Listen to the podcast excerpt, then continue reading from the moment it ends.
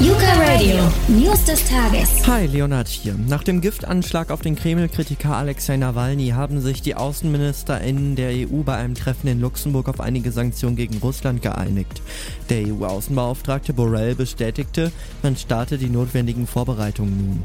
Der deutsche Außenminister Maas sagte, er sei sehr froh über die große Geschlossenheit der EU. Sie sei gerade bei einem so schwerwiegenden Verbrechen und einem Verstoß gegen das Chemiewaffenübereinkommen außerordentlich wichtig. Maas war einer der Befürworter der Sanktionen, denn Deutschland und Frankreich schlugen die Strafmaßnahmen bereits vor. Grund dafür ist, dass Russland die Aufforderungen zu einer lückenlosen Aufklärung der Tat bislang nicht nachgekommen sei. Rückblick, Russland lieferte bisher keine wahre Erklärung zu dem Mordversuch, so Maas und sein Kollege Ledran aus Frankreich.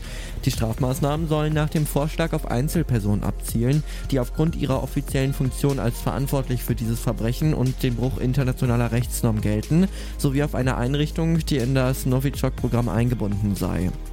Weitere Infos wurden bislang noch nicht genannt. Nawalny war am 20. August während eines Fluges innerhalb von Russland zusammengebrochen.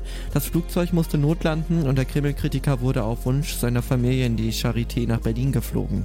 Mittlerweile ist der 44-Jährige aus dem Krankenhaus wieder raus, aber noch nicht ganz gesund und weiter in Berlin für eine Reha. Er glaubt, Putin steckt hinter dem Giftanschlag. Die russische Regierung weist die Vorwürfe allerdings zurück. Und jetzt noch eine gute Nachricht. Kanada plant bis zum Jahr 2022 verschiedene Einwegplastikprodukte zu verbieten. Dazu zählen unter anderem Plastiktüten, Strohhalme, Rührstäbchen, Einmalbesteck und schlecht recycelbare Kunststoff-Essensverpackungen.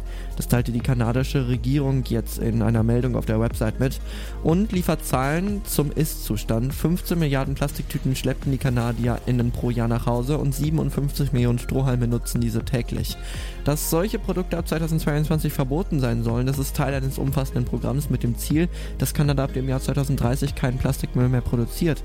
Zu unserem Plan gehöre es, den Übergang zu einer Kreislaufwirtschaft umzusetzen, sowie Standards für recycelte Inhalte und Ziele für Recyclingraten zu definieren. Das sagte Jonathan Wilkinson, er ist der kanadische Umweltminister. Der Plan solle langfristig die Tierwelt und das Wasser schützen, Treibhausgasemissionen reduzieren und auch neue Jobs schaffen. Dieses weiter. Das waren die News des Tages. Neue Meldung bei uns wieder im Update und voll.